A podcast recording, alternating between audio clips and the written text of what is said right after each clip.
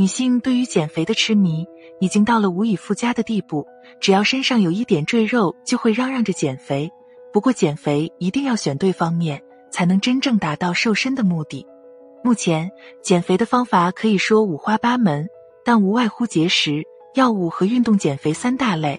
要想通过运动减肥，就应该掌握科学的运动方法。那人们常说的走路减肥，真的步数越多越好吗？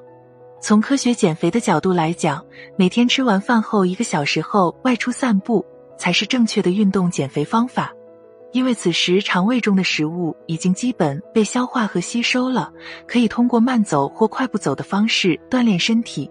这种运动方法不仅可以起到减肥的效果，而且还能促进血液循环和新陈代谢能力。对于身材比较肥胖的人群来讲，还可以起到控制血糖。血压的作用，从严格意义上来讲，饭后快步走不失为一种健康的减肥方法。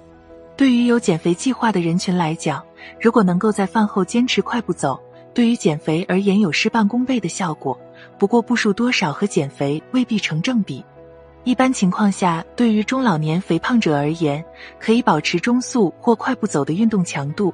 并且要求在十分钟之内需要走一千步以上，而且还要至少坚持三十分钟以上，这样对减肥才有一定帮助。如果只是缓慢的散步，那么就无法消耗体内的脂肪，也没有办法达到减重的目的。另外，也可以通过爬楼梯的方式减肥。相比于快步走减肥而言，爬楼梯减肥不仅是一项高强度的有氧运动。而且在满足了快步走的前提下，又能大量消耗身体的热量，进而实现减掉体内脂肪的目的。这种减肥方式也重在坚持，而且每天至少需要三十至四十分钟的运动量。